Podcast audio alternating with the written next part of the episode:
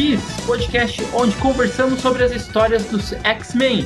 Nós partimos da minissérie X-Men Dinastia X e Potências de X e estamos acompanhando o público na leitura dessa nova fase. E faremos isso sem deixar de rememorar dias de um passado esquecido, com episódios sobre diversas fases da cronologia mutante, catalogando a longa e complicada linha de publicação X da Marvel para que um dia, quem sabe, possamos servir como uma enciclopédia em áudio para os fãs de X-Men. Meu nome é Caio e eu sou um defensor árduo da cronologia mutante. Meu nome é Henrique e eu não pensei numa frase. você quer falar uma frase ou você quer deixar assim? não, eu vou pensar na frase, peraí. Meu nome é Caio e eu sou o defensor árduo da cronologia mutante, mas ela pode rebutar. Meu nome é Henrique e eu viajo no tempo para ler X-Men. Bom, lembrando que se você quer falar com o Caio e o Henrique, não se esqueça que o portal de Cracoa para o nosso e-mail está liberado. E é só mandar a sua mensagem para utopiaxmen.gmail.com Lembrando que X-Men sem traço tudo junto, ou até mesmo twittar ou mandar um direct para a gente no arroba utopiaxpodcast ou mandar um direct no Instagram, UtopiaX. Segue a gente lá e mande seu afeto ou até mesmo seu xingamento. Estamos abertos aos dois tipos de interações. E eu quero deixar claro aqui que esse é o nosso último episódio de 2020. Ah. Mas, para fechar esse ano, estamos aqui com uma conversa sobre como começar a ler X-Men. Então, daremos dicas de leituras e comentaremos um pouco das nossas experiências pessoais. Bom, Henrique, por que existe essa fama de que ler X-Men é complicado? Então, ah, Aproveitando que você falou isso, uh, o tópico do nosso episódio de hoje é como começar a ler X-Men. E a gente estava em dúvida né, no, de como fechar o ano, né, de que último podcast a gente ia fazer para terminar o ano. A nossa a nossa ideia inicial era fazer essa semana um podcast sobre a edição 7, né, de X-Men da Panini, mas não veio. A edição 6 saiu com bastante atraso, então a gente ficou com, essa, com esse espaço em aberto na pauta. Ficava meio complicado colocar algum dos uh, assuntos que a gente pensou mais para frente para agora, né? Porque a gente está pensando também em seguir algumas coisas que vão ser publicadas ou lançadas no ano que vem. Então, gente, então eu tava pensando em como a gente podia terminar o ano. E no domingo eu tava ouvindo um podcast de como começar a ler quadrinhos, né? Um episódio de um podcast falando sobre como começar a ler quadrinhos. E eu pensei, e, e dentro desse. Na verdade, eu não pensei de imediato, né? Mas dentro desse episódio, em algum momento comentam sobre X-Men, mencionando que X-Men é, é, é um dos títulos complicados de se começar a ler, né? Para um leitor novo. E, e eu pensei nisso, eu pensei, realmente tem, essa, essa fama, né, de que X-Men é, um, é, uma cronologia bem complexa e bagunçada, e isso meio que assusta leitores novos, né, mesmo, até mesmo leitores velhos, uh, leitores que já são bem acostumados a ler histórias em quadrinhos cronológicas, né, da DC, da Marvel e tudo mais, mas se distanciam de X-Men porque tem essa questão de que é muito complicado, tem muita história, e, e realmente eu entendo alguns motivos, né, por exemplo, tem muitos títulos além do título principal, tem muitos títulos que dialogam com o título principal. E é uma cronologia extensa, né, desde os anos 60, mas principalmente desde que desde a fase Claremont, né, desde o Giant Size 1, começando com uh, a reinvenção do Len Wayne, uh, isso nos anos 70, então dos anos 70 até aqui é, é, é década pra caramba pra ler, mas até aí vários outros personagens são, né.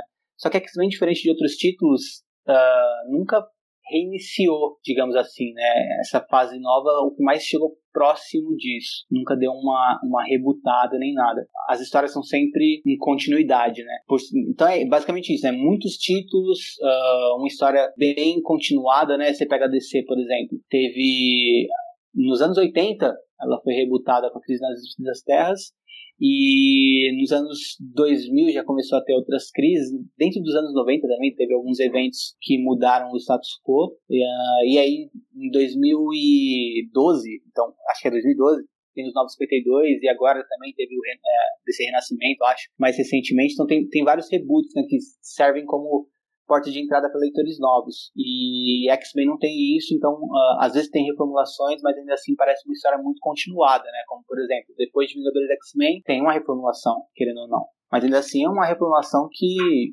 dá sequência ao que vinha antes, né? Então não é tão simples para o leitor novo chegar e começar a ler daí, sem saber nada. Então tem tudo isso, e eu acho que também outra problemática é que X-Men não tem tanta, tanto material que sirva para um leitor novo iniciar mesmo uma leitura desse, de, de, dessa, de, dessa, desse título.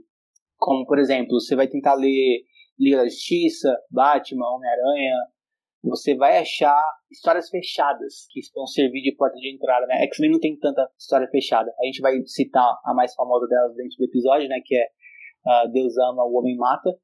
E, mas fora ela, não tem tantas histórias fechadas assim para servir como porta de entrada para o novo leitor. Então acho que isso complica também. E, e, e você, Caio, você acha que tem outros fatores? Eu concordo com tudo que você falou, mas tem, tem alguns outros fatores que eu gostaria de acrescentar. É, primeiro que assim, eu acho que qualquer história que tem uma linha cronológica que venha desde a década de 60 nas HQs são histórias complicadas. Isso não é exclusivo de X-Men. X-Men tem essa fama porque X-Men tem muitas equipes. E X-Men também era muito popular. Então ninguém reclama disso para Quarteto Fantástico, que era uma coisa que era muito popular nos anos 60, mas depois não teve uma grande popularidade. Mas também, se você for pegar para ler Quarteto Fantástico, não é uma cronologia tão fácil de você ler, sendo que tem algumas, é, não, não como X-Men, mas tem algumas outras é, revistas que saem paralelos.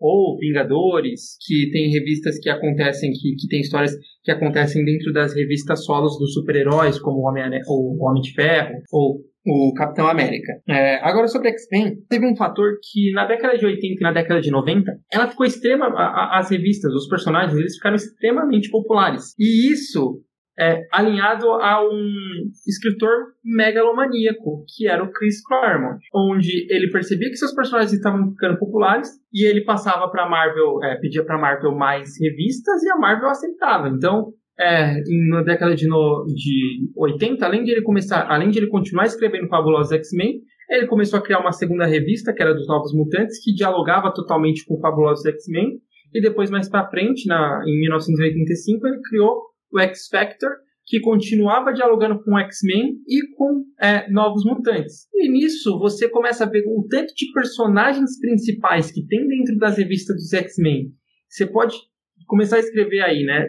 Pelo menos você vai escrever pelo menos uns 20, 25. E esses 20, 25 personagens têm suas, suas próprias one-shots solos, e isso vira realmente uma grande bagunça. Mas não é impossível de você entender a, a, a cronologia dos, dos X-Men. É, a gente vai tentar fazer algo que dê para novos leitores começarem né, a, a ler X-Men aqui, totalmente dentro da cronologia, para você pegar. A gente vai falar quais são os números de pontos de virada para você começar e continuar lendo. É, desde a década de 60 até o, o, até os dias de hoje. E então a gente vai tentar dar um norte aqui para os novos leitores ou leitores antigos que querem recomeçar. E ainda vamos falar aí um pouquinho sobre algumas revistas que nós indicamos a, a leitura, tanto de grandes sagas quanto dentro da cronologia. Quer acrescentar mais alguma coisa, Henrique? Não, acho que, que só, só, ressaltar um negócio que você falou, né? Essa questão de que cronologia no geral é complicado, né? É realmente uma coisa difícil para novos leitores. E um dos papéis, do, um dos nossos objetivos aqui no podcast é facilitar, né? Porque como a gente gosta muito, a gente não quer que seja uma coisa só pra gente, né? A gente quer uh, que essa coisa que a gente gosta, que a gente gosta muito seja acessível para outras pessoas também, né? E seja convidativa para outras pessoas. Então isso é um dos um dos objetivos do podcast. Então acho que esse, esse, esse, tema de hoje cai bem para a gente manter esse objetivo ainda mais forte, né? E como você disse, né, que cronologias são complicadas, e acho que a partir do momento que você admite isso, que uma cronologia é complicada, uh, geralmente tem dois caminhos que você pode tomar. O primeiro é de falar, então não vou ler. Complicado demais, não dá. E o segundo é de falar, tá, mas não é tão complicado assim, não é impossível, sabe? Tem caminhos e que, quais são esses caminhos. É mais ou menos o objetivo do episódio de hoje mostrar alguns caminhos, né? alguns caminhos possíveis. Você nunca vai conseguir ler tudo da noite pro dia, né? Não é que nem uma série que você pode maratonar. Não é tipo, ah, é, tá todo mundo falando de Game of Thrones, eu vou maratonar as quatro temporadas que eu não assisti para assistir esse, próximo lançamento. É, não vai ser assim com um quadrinho, né? Com um quadrinho de super-herói. Uhum. Mas não precisa, né? É, ter, você não precisa ter é, essa megalomania de ler tudo. Uh, é uma coisa que você pode se alimentar. É, é como eu, eu, costumo, eu costumava pensar assim, né? Eu costumava me direcionar assim quando eu tava uh, começando a ler quadrinhos de super-herói. Tá, isso aqui é tipo aula de história da escola. Quando eu vou estudar, sei lá, Revolução Francesa, eu não preciso saber exatamente tudo o que aconteceu na história da civilização humana para entender a Revolução Francesa. Vão ter algumas coisas que vão ser importantes serem retomadas, mas não necessariamente eu preciso entender toda a história da, uh, da humanidade para entender um momento histórico dela, né? E é claro, quanto maior o seu conhecimento sobre história, mais você vai entender certos períodos que você estudar mais, mais em particular. Mas quadrinho é a mesma coisa. Mas nem por isso você vai deixar de uh, tentar entender alguma coisa porque você não conhece todo o resto, né? Não precisa conhecer. Você não precisa ser o vigia, né? Que sabe toda a história do universo. Você pode ir, ir aos poucos e conforme você vai vai aos poucos lendo, você vai aumentando o seu conhecimento e, e a partir do momento que você vai aumentando, você vai conseguindo ler mais e também curtir mais ou curtir mais profundamente certas, certas histórias ou certos personagens, curtir de uma maneira mais íntima e tudo mais, né? Então, uh, sempre lembrar isso, né? É possível e é bem legal. Uh, isso é uma coisa que eu gosto de falar. Por mais que seja complicada, como o Caio disse na, na, no começo, né? Que ele gosta de cronologia, eu também amo cronologia. Eu acho que é uma coisa incrível você acompanhar uma história que desenrola por décadas e décadas. Eu, eu, eu, acho isso fascinante. Eu não sou daqueles leitores que pensam, ah, não, eu queria só histórias fechadas que se enterrassem ali. Não, eu acho que a cronologia é muito positiva. Tanto que o sucesso do, universo, do MCU, né, do universo cinematográfico Marvel, uh, se baseia numa ideia de cronologia aplicada ao cinema. Então, uh, esse contato que você tem com os personagens uh, é uma coisa que também te leva mais a fundo para dentro das histórias e, é, e para mim é muito positivo. Né? Eu respeito quem não gosta de cronologia, mas eu não concordo. Eu acho que cronologia é sim positiva, o único problema é que às vezes elas são mal, são mal uh, dirigidas né, pelos editores, pelas, pelas editoras.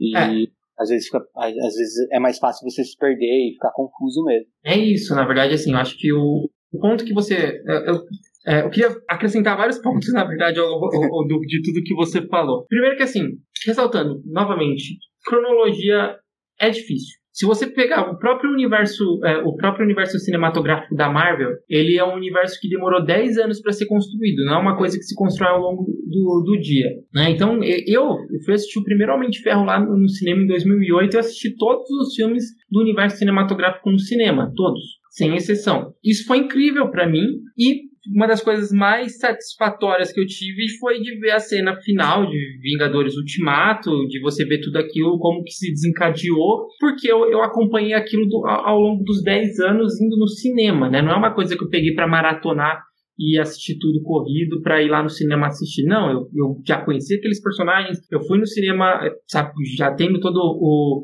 o, o background de quem que eram aqueles personagens, a, aprendi a gostar daquela versão daqueles personagens, porque queira quer não, é uma versão totalmente diferente da, das HQs, todos eles, e eu tive essa grande recompensa que foram os dois últimos filmes ali, né, o Guerra Infinita e o, e o Vingadores Ultimato. Então eu acho que isso é uma coisa bem legal que você pega para acompanhar algo longo, né?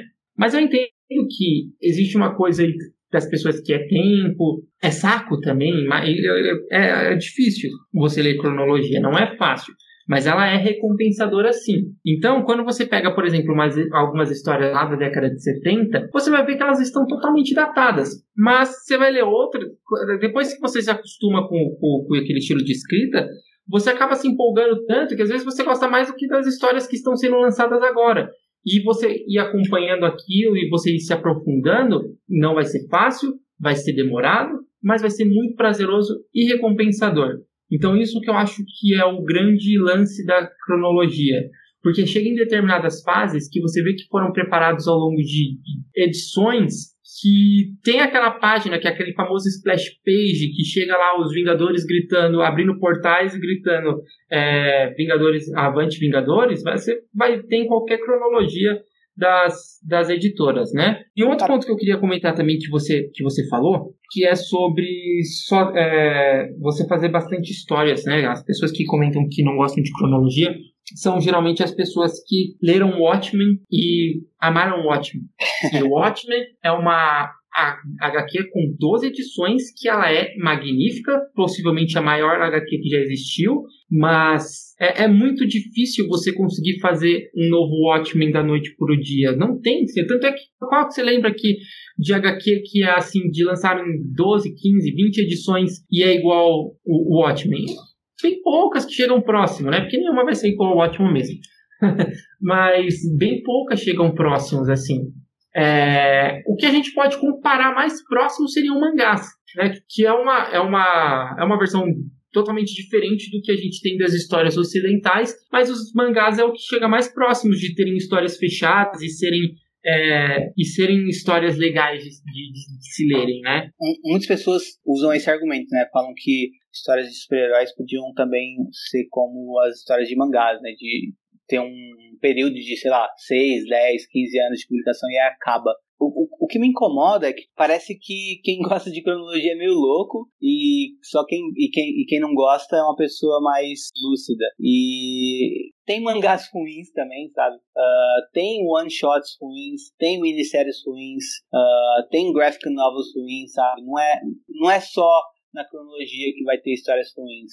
E eu não acho que a uhum. cronologia favorece um, um, a história ser ruim, porque tem muitas pessoas que falam isso, né? Que os autores ficam muito presos. Eu não acho que necessariamente isso. Uh, claro, pode dificultar e tudo mais, mas eu não acho que isso necessariamente resulte em histórias ruins, necessariamente, né? O próprio X-Men do Jonathan Hickman agora é um exemplo de uma história que sem cronologia não seria possível de ser contada, ou seria uma coisa completamente diferente, pelo menos. É, ele teria que pensar aquilo, aquilo de outra forma. E, enfim, meu ponto é, eu acho que deve existir cronologia, deve existir histórias fechadas, deve existir histórias de universos paralelos, deve existir séries longas uh, como mangás ou como, por exemplo, Walking Dead. Tem espaço para tudo, sabe? Eu não acho que você Sim. tem que matar a cronologia e passar a publicar só um tipo de história. Uh, até porque eu, eu, eu acho que a cronologia prende muito o seu público. E se não prendesse, e se não fosse atrativa, ela não prenderia, né? Se fosse uma coisa só incômoda, ela não prenderia. E se você cansou de ler cronologia em algum ponto da sua vida, tudo bem, talvez não seja mais para você, mas para algumas pessoas ainda funciona, sabe? Não, eu acho que um ponto também, eu já cansei de ler cronologia, mas eu voltei. Sim. É, é uma coisa normal, é, é, muito extensa, é uma coisa que chega uma hora que você não tem mais saco de, de ler, mas depois você volta do ponto que você parou e era tão legal quanto. Isso é normal você fazer pausa. Um exemplo que eu gosto de dar para puxar a sardinha da cronologia é, é um, um Homem-Aranha, por exemplo. Eu comecei a ler Homem-Aranha, tipo, eu sempre amei o Homem-Aranha, um dos meus personagens favoritos. Uh, sou fanático pelo Homem-Aranha e sempre consumi ele por outras mídias e esporadicamente pelos quadrinhos também, lendo uma coisa ou outra, não necessariamente na sequência. Isso eu tô falando da minha infância e adolescência. Uh, quando eu cheguei no, nos meus 18, 19 anos, eu falei, não, agora eu quero realmente ler Homem-Aranha. E eu fui lá atrás da primeira história do Homem-Aranha, uh, Amazing Fantasy e tudo mais, segui dali. Segui ler Amazing Spider-Man até o fim. E eu levei oito anos para ler, desde o Homem-Aranha 1 até o Homem-Aranha uh, 800. E, ou seja, oito anos, em média, eu lia 100 quadrinhos por ano. E foi fantástico para mim. Hoje, depois disso, eu, eh, eu comecei a gostar ainda, ainda mais, sabe, conforme eu fui lendo. E eu tenho uma intimidade com o Peter Parker que é como se ele fosse um irmão meu, ou um amigo, ou um filho, ou um pai, ou sei lá. Mas enfim, isso só é possível pela cronologia. Eu não tenho, eu não tenho uma intimidade tão grande com personagens de outras mídias como eu tenho com personagens de história em quadrinho por conta da cronologia, muitas vezes. Cara, e até coisas que você já sabe que acontece, mas quando você lê cronologicamente, você leva um baque. Uh, eu já sabia que a Gwen Stacy morria, por exemplo. E eu já tinha lido a história que a Gwen A Gwen Stacy morre? Spoiler. Eu já, eu já tinha lido. Foi uma das histórias que eu peguei para ler aleatoriamente antes de começar a ler o Homem-Aranha cronologicamente. Eu já tinha lido a morte da Gwen Stacy. Eu li e falei, ok, quadrinho bacana, legal. Quando eu comecei a ler Homem-Aranha do número 1 e seguir em frente, quando eu cheguei na história da Gwen Stacy, foi uma coisa de tipo um soco no estômago, sabe? Eu senti a dor que o personagem sentiu por conta da cronologia. Então, uh, eu vou sempre defender a cronologia, eu posso estar sendo meio louco, mas eu acho que ela é bem impactante e eu acho uma pena estar tá tendo um debate tão forte de que ela tem que acabar atualmente. E eu vejo que isso é muito mais, na verdade, por conta da DC do que pela Marvel, porque a Marvel até aqui tá lidando bem com sua cronologia nas últimas É uma pena, né? Porque aí você vai acabar é, jogando fora anos e anos de histórias de personagens. E eu, e eu concordo com o que você falou. Acho que um ponto pra gente até porque a gente se alongou bastante nessa discussão. eu acho que um ponto para a gente até encerrar é, o que, é aquilo que você mencionou, que o certo é ter tudo mesmo. É ter cronologia, é ter one-shots, é ter graphic novels, é ter um mangá fechado, é ter um mangá do One Piece aí que tá não sei quantas edições já. Continua, e tenha tudo, vai ter público para tudo o certo é só as pessoas não cagarem regra no sentido de encerra isso porque eu não gosto, sendo que tem pessoas que gostam. Isso parece que só vem de pessoas que querem se mostrar maduras, falando que ah, não leio cronologia, mas na verdade elas nem não leem há tanto tempo que nem sabem quais histórias estão acontecendo e, e acabam falando mal de algo que não estão nem acompanhando. Existe muito isso mesmo que você está falando, de, do seguinte, pessoas que gostam de tal coisa e se elas não gostam de outra coisa, é porque é uma porcaria. Nem sempre. A gente tem que ter uma, é, ter uma divisão, né? A gente tem que pensar, tá, o meu gosto pessoal é uma coisa, mas nem tudo que é feito no mundo é feito para mim. Outro exemplo, só pra fechar, senão a gente vai parar, de, vai parar de dar exemplo, mas outro exemplo é, tem pessoas que depois da Netflix só estão acostumadas a séries que uh, são feitas para se maratonar, sabe? Sim. E falam que toda série que é lançada em canais de televisão uh, são uma bosta. Tipo, por exemplo, as séries da CW. E, ou, por exemplo, que, que tem séries que tem outra dinâmica, né? Que é tipo o caso da semana, e aí é realmente difícil maratonar, né? É uma coisa que é feita para você assistir uma vez por semana mesmo. E as pessoas que gostam de maratonar a série pensam, putz, essas séries que são feitas para assistir uma vez por semana é uma bosta porque eu não consigo maratonar. Não, não é assim, tem público de televisão, sabe? Porra, eu adoro assistir Law and Order mas eu não consigo maratonar Law and Order, não consigo passar um dia assistindo Law and Order, mas eu gosto muito de assistir assim, uma vez por semana, ou às vezes dois episódios numa noite, mas é, enfim, são dinâmicas diferentes, existem várias dinâmicas e Uh, é muito chato quando a pessoa quer cagar regra no sentido, ah, eu não gosto de tal dinâmica, é uma porcaria. É, as pessoas elas acabam confundindo seu gosto pessoal com um senso crítico, né? E aí, Henrique, quando e como você começou a ler X-Men? Então, começar, começar, eu comecei quando era criança, né? Mas não dá para considerar que eu entrei na cronologia de X-Men quando eu era criança. Quando eu era criança, eu pegava. Eu tive três fases, né? Uma de comprar gibi uh, em banca de jornal, aleatoriamente, outra em sebo. Posteriormente, eu comecei a ir na biblioteca, uh, a Biblioteca Municipal de Osasco. Tinha uma parte para crianças que tinha vários quadrinhos. E às vezes tinha uma sequência de números, aí não tinha, aí tinha um buraco, aí tinha outra sequência. Nossa, que, que angústia.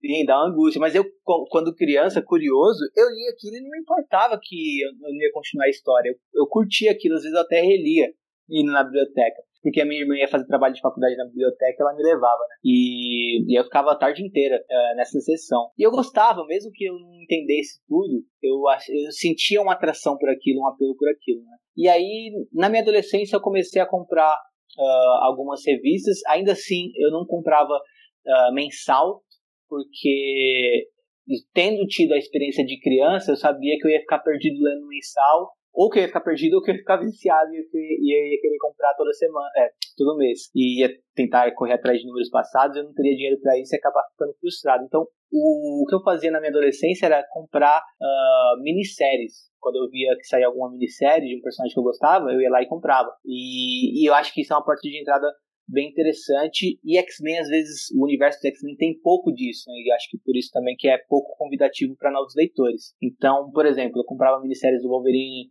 eu comprava minissérie, eu, comprei, eu lembro uma minissérie que comprei do Noturno em duas edições, enfim. É, eu ia comprando essas minisséries. Aí, quando eu cheguei no final da minha adolescência, já no começo da fase adulta, lá nos meus 17 para 18 anos, eu comecei a. Eu, eu, tomei a decisão. Eu vou começar a ler X-Men cronologicamente. E muito por influência do Caio também, porque eu via que ele lia e eu tinha inveja. Porque você já comprava, né? As, as já, já comprava mensal nessa época. E aí eu comecei a ler de dois pontos, né? Eu peguei dois pontos de partida. Eu peguei o ponto de partida da fase que você tava, né? Uhum. Ou seja, dos anos 2000, né? O ponto de partida dos anos 2000 e o ponto de partida anterior, do uh, bem anterior, né? Aí no caso, Giant Size 1 mesmo, uh, quando Len Wayne reestrutura os X-Men para dar início à fase do Claremont. E aí eu parti desses dois pontos de partida e segui lendo, né? É claro, não comprando porque uh, é impossível você fazer isso, né? Hoje em dia talvez até seja, né, com os aplicativos de quadrinhos digital, que a Marvel tem, a DC tem, uh, tem a Comixology, que é, engloba as duas, uh, mas na época, não. Eu tinha que uh, ir buscar scan e coisas do tipo. Então, aí eu, eu segui, segui lendo desses dois pontos, e aí eu fui comprando coisas que fossem mais fechadas, né? Então, por exemplo, a fase do, do Grant Morrison, que eu sabia que conseguiria comprar, Aí eu comprava e lia ela. Uh, Surpreendente X-Men também, enfim, todas, várias fases que a gente vai citar aqui. Uh, mas foi basicamente isso. E aí, desde então, eu segui lendo. E quando eu cheguei num ponto que eu li até onde estava saindo na banca no momento, aí eu comecei a comprar, comprar em banca. Eventualmente, eu não, eu, eu não tinha mais condição de comprar por situações financeiras, aí eu parava, depois voltava e assim foi. Tem coleção com vários buracos. Inclusive, eu, eu dei várias edições pro Caio por conta disso. E, e, e foi basicamente assim. E atualmente e atualmente, uh, na verdade, há, há, anos já, eu comecei a ler conforme, conforme saía nos Estados Unidos, né? Então, lança nos Estados Unidos, eu leio. E aí, quando sai no Brasil, eu releio quando eu compro. Que é o caso da fase do Hickman agora, né? Eu li completa a Hora, do X, né? Down of X, quando saiu no, nos Estados Unidos. E tô lendo agora também, comprando aqui no Brasil. Então foi basicamente isso. E pra você, Caio? É, pra mim você mesmo mencionou que eu tava lendo... Eu comecei a comprar um pouquinho antes de você, né? Mas acho que foi mais ou menos quando eu tinha os meus 11 anos, né? Eu já conhecia... Quando eu era criança também já conhecia os X-Men. A primeira... Meu primeiro contato com X-Men foi na série animada, como nós falamos falamos no, no, episódio passado. E nesse, nesse meu primeiro, nesse meu primeiro contato, eu acabava, eu comecei a gostar bastante desses personagens. Depois veio também o X-Men Evolution e os filmes do, dos X-Men. E meu pai também era um grande fã de, de quadrinho. Por mais que ele não tinha quadrinhos é, em casa, ele sempre falava muito de quadrinhos, principalmente do Hulk, do Surfista Prateado, e ele amava o Wolverine. E teve os meus primeiros contatos com quadrinhos foi realmente na época dos formatinhos da Abril, né? Eu morava numa casa, né? Na verdade, eu morava não, eu ficava na casa da minha avó, onde tinham três casas, de duas irmãs da minha avó junto com a casa da minha avó, e moravam milhões de pessoas dentro daquela, daquela casa. E vira e mexe, eu, eu encontrava quadrinhos lá, eu lia, e era é, é totalmente perdido quando criança, né? Mas teve um dia lá para os meus 11, 12 anos que eu fui numa banca de jornal. A minha intenção era comprar uma revista Detonado, porque não sei se você chegou a, nessa época de videogame que existia aquelas revistas Detonado para você terminar os jogos. Te ensinava como terminar todos os jogos. E por um acaso, eu vi X-Men 47 da Panini. É uma edição, deixa eu até pegar aqui. Pronto, estou com ela aqui na minha mão. Ela foi lançada aqui no Brasil em novembro de 2005. Eu tinha exatamente 11 anos. E ela tinha três é, histórias. Era X-Men 158 e Fabulosos X-Men 446. E tinha uma dos novos X-Men, que era uma revista dos, é, dos alunos mutantes da Escola X, né? E a capa me chamou muito a atenção, era uma capa que tinha o Wolverine, o Gambit, a Vampiro, o Homem de Gelo, o Destrutor, a Polaris e o Fanático. Nessa época o Fanático estava atuando com os X-Men. E ela era muito bonita essa capa e eu acabei comprando por causa da capa. E aí eu comecei a ler X-Men e aí eu comprei a, a edição seguinte, a 48. Eu economizava o dinheiro da merenda que me davam na merenda para comprar os mensais. E aí eu comprei o 48, comprei o 49, comprei o 50, que era uma continuação de todas as histórias que eu tinha começado a ler ali. E falei, meu Deus, eu preciso começar a, a ler isso todo mês. E foi aí que eu comecei a, a amar X-Men e comprar todo mês. Comecei a procurar coisas antigas. A princípio, para me situar dentro das histórias, eu procurava muito online as informações. Isso é uma coisa que te ajuda ajuda bastante a te, a te contextualizar sobre o que está acontecendo, quem são esses personagens que estão aparecendo, porque se você começar a ler em determinados pontos, você vai ler lá 100 edições, vai aparecer um personagem que você nunca viu e ele vai ser citado como um personagem que é muito amigo ou muito inimigo dos, do, dos X-Men. E aí eu usava a internet, né, para me contextualizar sobre, sobre isso. E aí eu também, posteriormente, comecei a fazer igual você, foi lá em Segunda Gênese, né, no Genesis X-Men de 1975, tentei ler X-Men do Stan Lee, mas eu nunca consegui passar das 10 primeiras, 12 primeiras edições. E fui direto para o Size e posteriormente para X-Men 94 e leio até hoje aí, eu nunca li X-Men completo, isso é, vale ressaltar também, eu, eu mesmo nunca li X-Men completo, mas eu pretendo completar, eu pretendo é, ler tudo no meu tempo né? É, teve muita coisa, principalmente na década de 90 que ficou e, e começo dos anos 2000 para mim que ficaram espaçados ali que eu tenho que pegar para reler. Cara, mesmo que você leia entre a década de 90 e os anos 2000, é uma coisa muito complicada de lembrar. Eu tava até comentando no Twitter com um dos seguidores nossos, né? O, ele tem um avatar do, do Logan. O nick dele é Beano no, Beano Feijão, ou Bin no Feijão, sei lá.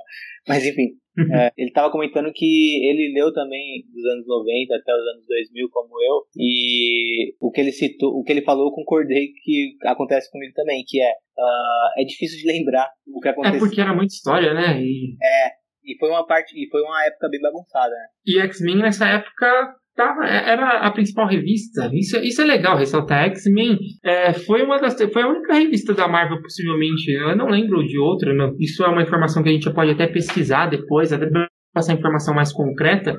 Mas nos anos 90, X-Men batia a DC.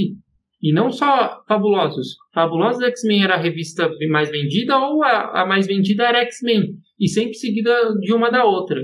Depois vinha os títulos da DC, isso é bem curioso. Sim, cara, o, a, por exemplo, a Liga da Justiça, quando teve uma fase de sucesso, tentou fazer algo parecido com o X-Men, que foi se desmembrar em várias, várias equipes para surgir em várias revistas e vender mais, né? É a fase muito citada como Liga Cômica, ou, é, mas o título é Liga da Justiça Internacional, né? Que era um quadrinho mais de comédia. E essa fase foi muito boa e quando ela estava fazendo muito sucesso. A DC tentou fazer vários, uh, várias revistas se desmembrarem dela, para tentar fazer algo parecido que os X-Men fizeram, né? Como o X-Men fez sucesso e conseguiu fazer isso e se manter campeão de vendas, a DC tentou fazer a mesma coisa com a Liga e não conseguiu. As revistas da Liga que se desmembraram não tiveram os, os sucessos esperados, sabe? E para você ter uma noção, pra gente ter uma noção de como X-Men era popular, né? Liga da Justiça, que é, sei lá, o grupo de heróis mais conhecido, assim, eu acho que no público geral, né? E X-Men batia de longe, né, em vendas e tudo mais.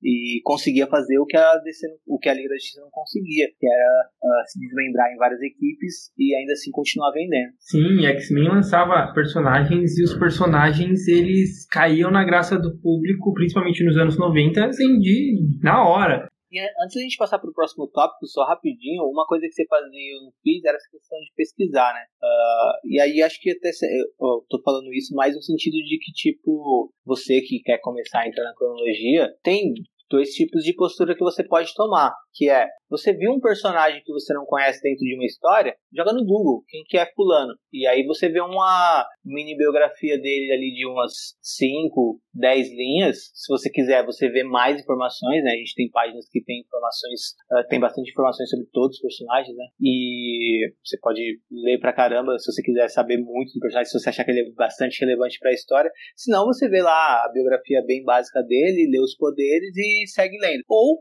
você pode simplesmente pensar, ok, não conheço ele, mas ele existe, deixa eu seguir lendo a história.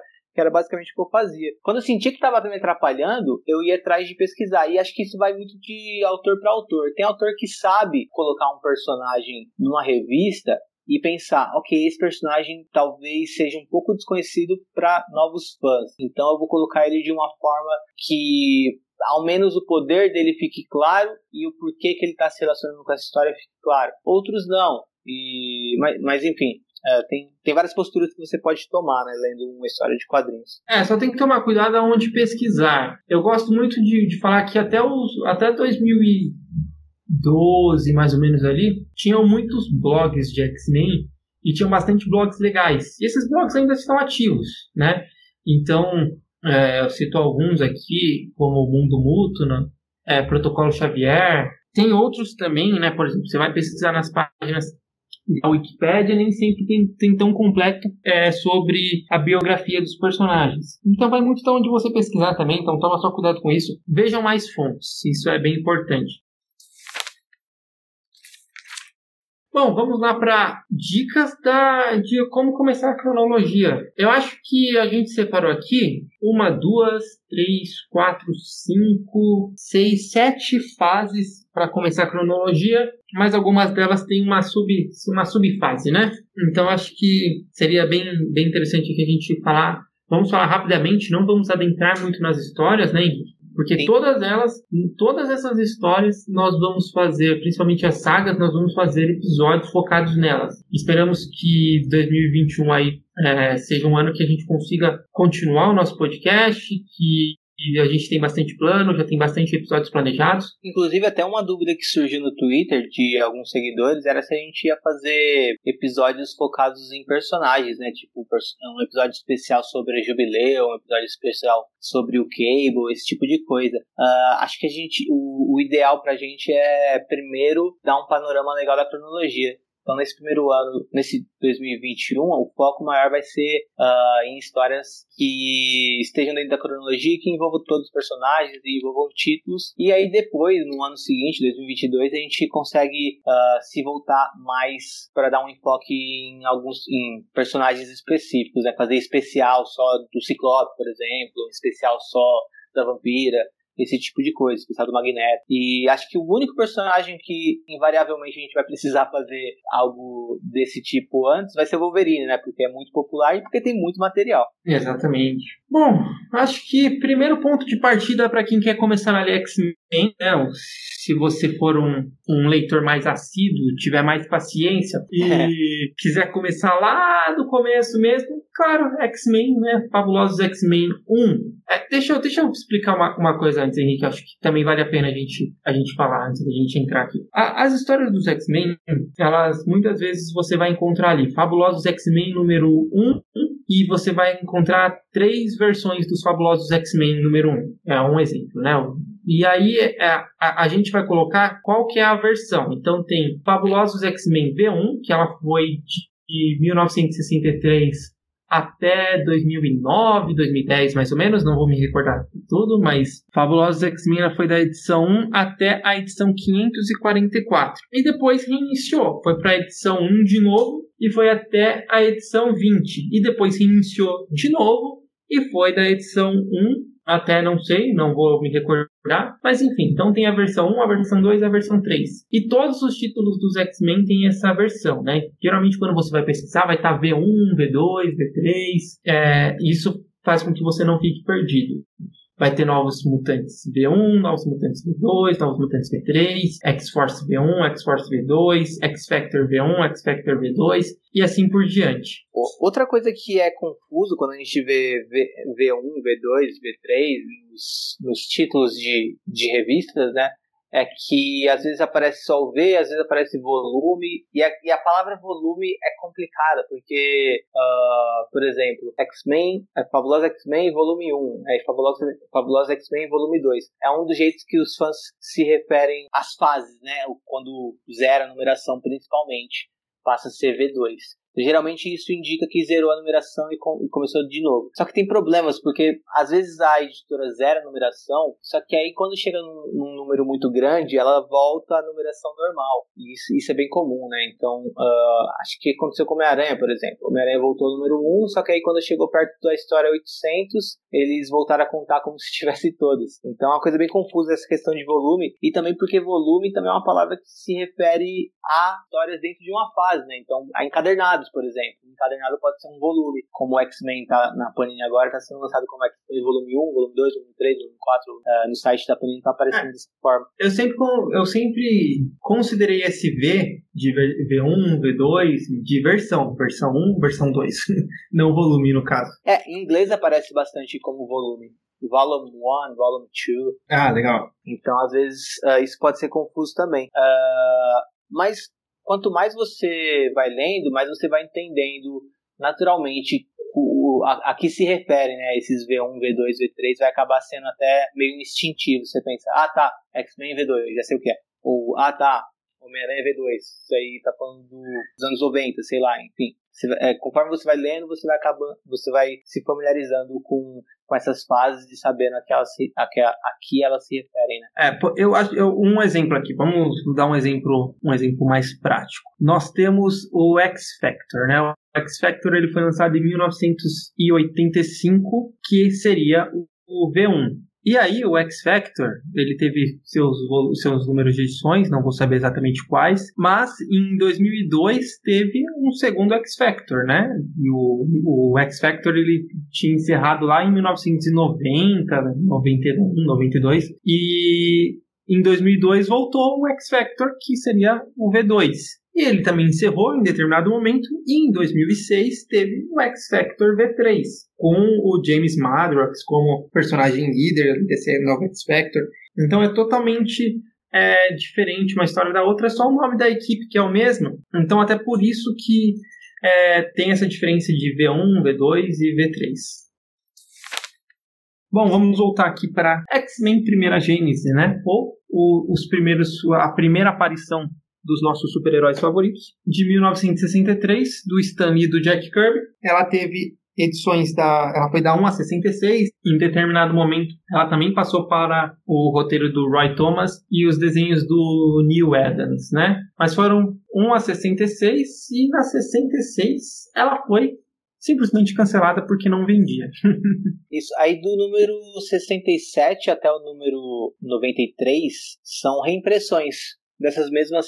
Uh, basicamente, da 67 até a 93, não tem história. É, se você quer começar a ler dessa, dessa fase, que são muitas edições já, só que você já vai ler 60, edições, né? Não leia da 67 até 93, porque você só vai reler coisas que você já leu. É só Exato. a reimpressão. E lembrando que, é, como se trata lá dos primórdios da Marvel, acaba sendo bem datado, né? Então tem uma linguagem bem da época mesmo. Uh, lembrando, o direcionamento da Marvel era escrever quadrinhos para crianças, se eu me lembro bem, uh, na faixa etária dos 11 anos de idade, acho que dos 9 aos 11 anos de idade. E aí, conforme a Marvel foi continuando eles foram mudando esses parâmetros, né? Passou de uh, eh, 9 a 11 para dos 11 aos 13, então eles iam focando num público que eles achavam que era o público que estava uh, eh, mais indo atrás das suas revistas à época, né? Então acaba sendo uma coisa bem datada e é claro, para leitores de hoje é cansativo você ler títulos dos anos 60 da Marvel, né? É, eu particularmente já tentei ler, uh, além de X-Men dessa época, eu já tentei ler Thor, Os Vingadores, uh, Homem-Aranha e Quarteto Fantástico. Em, em, alguns desses títulos, mesmo sendo datado, é, é, mais interessante. Então, por exemplo, Quarteto Fantástico, eu acho bem fraquinho no começo e em determinado ponto engrena. Parece que o Stan Lee e o Jack Kirby acharam a fórmula ali de como uh, escrever a revista e aí começa a ficar mais fácil de ler. Isso estou falando pro leitor de hoje. Homem-Aranha. Homem-Aranha, para mim, não tem nada de errado. Você consegue ler tranquilamente é uma opinião bem particular minha, né? Não tem nada de errado, você consegue ler naturalmente, até mesmo hoje em dia, mesmo tratando de uma revista dos anos 60. E aí, muitos méritos, não só para o Stan Lee, e eu diria menos para o Stan Lee, e mais para os desenhistas que trabalharam Homem-Aranha. Uh, no caso, o Romita, né, o segundo a trabalhar, também teve um, o John Romita teve uma fase muito grande, mas principalmente o Steve Ditko. Steve Ditko, para mim, brilhante em Homem-Aranha. Thor também, Thor para mim, por exemplo, já é uma revista que o Jack Kirby dominava muito bem. Então também consegue ser bem legal, porque é, isso que me chama a atenção da Marvel nesse, nesse, nesse, nos anos 60, né? Que os desenhistas são muito importantes também pro ritmo da revista. Thor também já é uma leitura que uh, não foi tão datada para mim. Consegui ler com mais. Uh, com uma pegada melhor. Agora, X-Men, um, X-Men é bem travado. Para mim, o Jack Kirby e Stan nunca, nunca conseguiram colocar bem ali um ritmo legal como eles conseguiram em outras revistas. Então, fica aí o aviso, né? Que essa primeira gênese de X-Men é meio travadinha de ler. E quando, mesmo quando assume o Roy Thomas e o Neil Adams... É, na verdade, essa é a fase que mais cai as revistas, né? Tanto é que foi aí que elas foram canceladas. Aí ninguém mais conseguia ler mesmo. Eu adoro o Roy Thomas no sentido de conceito. Eu acho que ele trabalha bem conceito e também uh, trabalha principalmente bem os personagens. Porém, eu acho bem datado ler os trabalhos dele. Então, quando eu pego uma fase do Roy Thomas para ler de algum título, eu consigo ler no máximo uma por semana. Eu não consigo ler vários, né? Então tem coisas do Roy Thomas que eu leio, e às vezes eu leio uma por semana, tem outras coisas que eu leio uma... Por exemplo, Vingadores do Roy Thomas, eu leio um por mês. Tô nisso há alguns anos já. Então eu tô indo bem lentamente, sem pressa mesmo, porque eu sei que é uma leitura que eu não consigo uh, fazer com, com um ritmo legal. Uh, então é, é, isso, né? Primeira Gênesis acaba sendo uma coisa que as pessoas fogem. Até porque e a gente vai falar daqui a pouquinho, tem uma revista que resume bem tudo o que acontece na primeira Gênesis. Isso, perfeito. Bom, caso você queira pular a primeira Gênesis, sem problemas, é, você pula e vá direto para a segunda Gênesis. E aí é importante que o, tem dois pontos de partida nessa segunda Gênesis. O primeiro é a revista Segunda Gênesis, ou Giant Size X-Men, de 1975. Essa revista foi escrita pelo Len Wayne e o David Cockrum. E a partir do momento que ela se encerra, começa a fase fabulosa dos X-Men, e aí ele pega continuação da numeração, né? Então, lembrando que o Stan Lee e o Jack Kirby, posteriormente o Roy Thomas e o Neil Adams, eles escreveram da edição 1 até 66. E aí, da 67 até a edição 93 foram reimpressões. E aí, quando o Chris Claremont ele entrou, transformou em Fabulosos X-Men, é, Fabulosa X-Men teve a edição a partir de, de 94. Então continuou essa numeração. Quase, é quase isso. É, é, exatamente isso que você falou, só que o Chris Claremont ele entra um pouquinho depois. O Len Wayne, além de escrever o Giant Size, ele também escreve acho que os primeiros quatro, uh, as primeiras quatro edições da revista. Porque o Len Wayne, Len Wayne ele escrevia e gostava de criar personagens, só que ele trabalhava mais como editor. Então dificilmente ele ficaria no título a longo prazo. Não foi uma questão de tipo, ah, o Len Wayne estava escrevendo mal e falaram que o Chris Claremont ia assumir. Não, é que o Len Wayne realmente não escrevia uh, nada a longo prazo. Ele meio que criava personagens novos, revitalizava uh, equipes também, como ele fez com X-Men, mas ele trabalhava mais como editor mesmo. E só um elogio aleatório, Len é um gênio e às vezes as pessoas esquecem muito dele. Outras pessoas assumem os trabalhos dele e ficam mais famosas, né? Como no caso do Chris Claremont, que fez uma fase longínqua. É, mas desculpa, é que o Chris Claremont ele escreve isso em 94, tá? O X-Men 94. É, é, junto com o Len Wayne também, mas ele escreve, ele também. É. Ele é, é acreditado dentro de X-Men 94. Sim, sim, sim. Verdade, verdade. O... Tem a, a, na transição, os dois estão escrevendo, verdade. O Len Wayne, ele segue escrevendo, mas ele já traz o Claremont para escrever junto com ele, e aí depois ele passa o título na mão do, do Claremont. Acho que ele inclusive continua como editor do título, e mas é, é basicamente isso. E o elogio que eu tava fazendo é que o Lewin é um gênio que às vezes ele é bem esquecido porque uh, ou ele, ele meio que passa a bola para outras pessoas brilharem, né? Ele, é um, ele, é, ele, ele dá o passe para o atacante fazer o gol. Porque, por exemplo, X-Men, todo mundo lembra do Chris Claremont, claro, porque também Chris, Chris Claremont tem muitos méritos e ficou muito tempo à frente da revista. Tem até uma falsa impressão de que, eu, eu, já, eu já tive essa falsa, falsa impressão, de que o Chris Claremont escreveu o Giant Size. E o... Eu também já tive. é, então. E o, o Len Wayne também, por exemplo, ele criou o Monstro do Pântano, mas todo mundo pensa no Alan Moore quando pensa em Monstro do Pântano. Mas só dois exemplos, mas é, é basicamente isso. Len Wayne também é bastante importante para a história dos X-Men. Bom, então nós temos a, a segunda gênese, que é quando os X-Men originais ficaram presos em Krakoa, formou-se uma nova equipe e essa equipe salvou os X-Men originais, que é quando entra o Wolverine, a Tempestade, Noturno, Colossus, entre outros é, mutantes ali para a equipe dos X-Men. E as histórias deles começam ali a partir de X-Men 94, né? E aí nessa fase, ela é, é bem legal porque são, você vai pegar vários grandes clássicos dos X-Men que fizeram X-Men virar o, o fenômeno que, que, que, são hoje, né? Então, se você for começar ali nessa fase, você vai pegar a saga da Fênix, que ela vai da edição 98 a 101, ou seja, já começa em 94, né? 98 até a 101 já tem a saga da Fênix. Depois tem a saga do Proteus, que ela vai da edição 127 até a 128. A saga da Fênix Negra, que vai da 129 até a 138.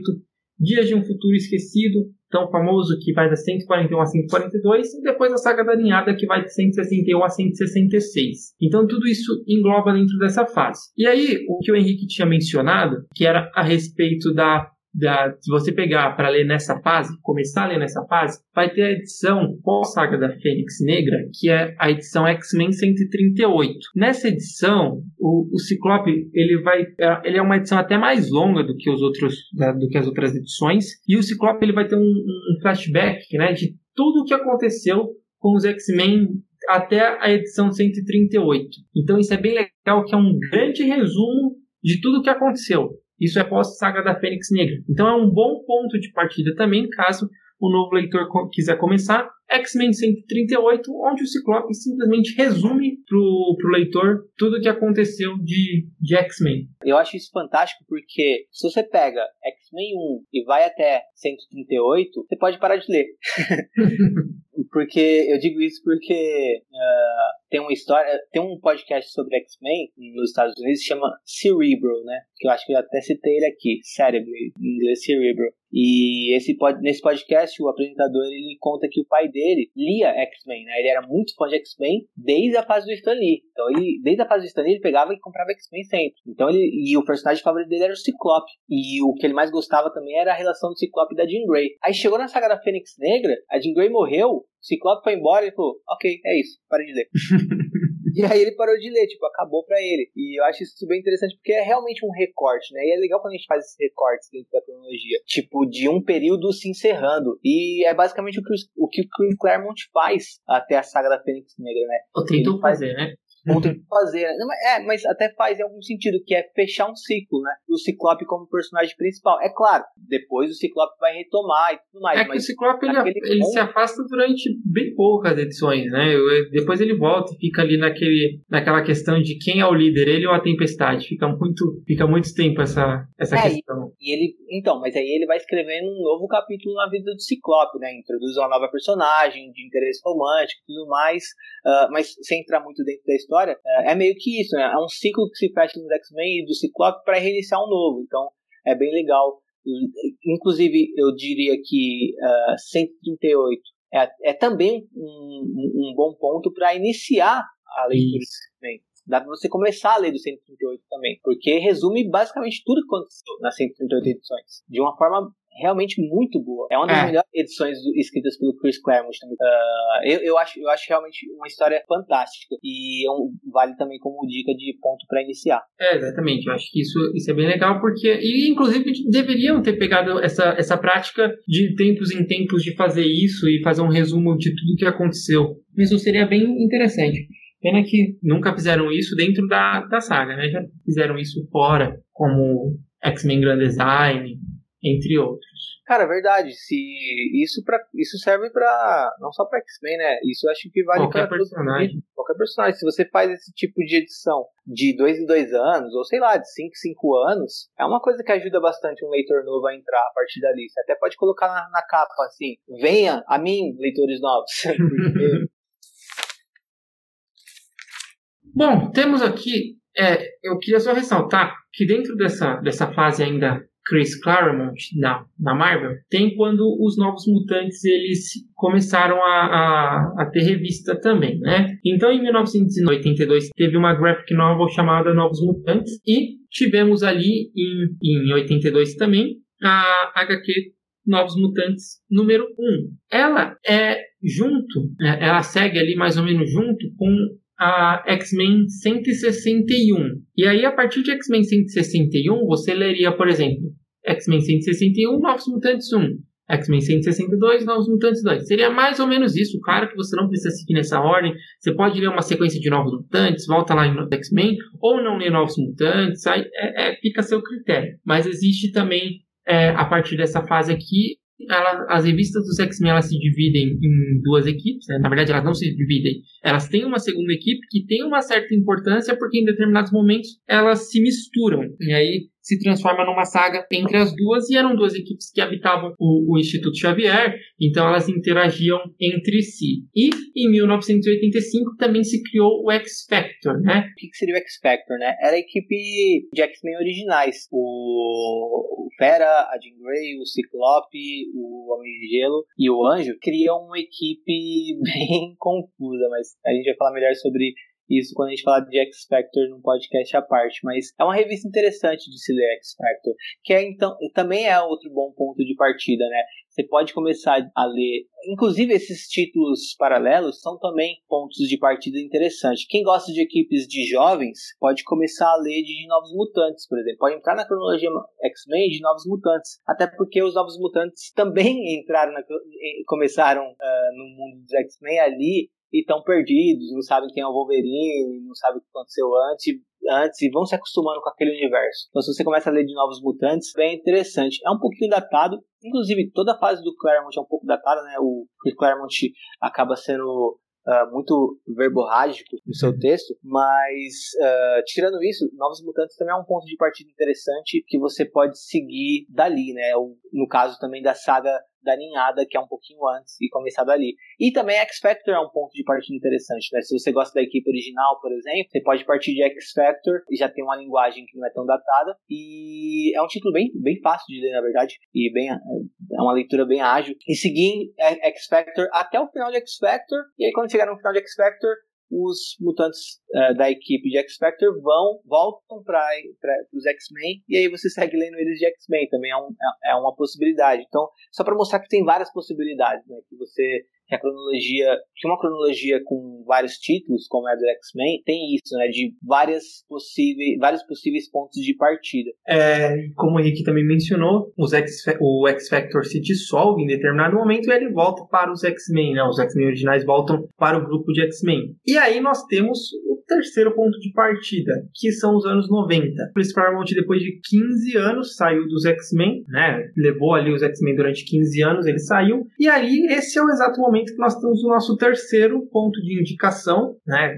Fora os, os subpontos como X-Men 138, esse seria o terceiro ponto de indicação, que são a divisão da, da revista dos X-Men em duas revistas. Então, a partir desse momento, nós vamos chamar a revista que segue a linha é, desde lá do, do Stan até hoje de Fabulosos X-Men, e nós estamos na edição 281 aqui, e começa a revista X-Men, que é a número 1. Um.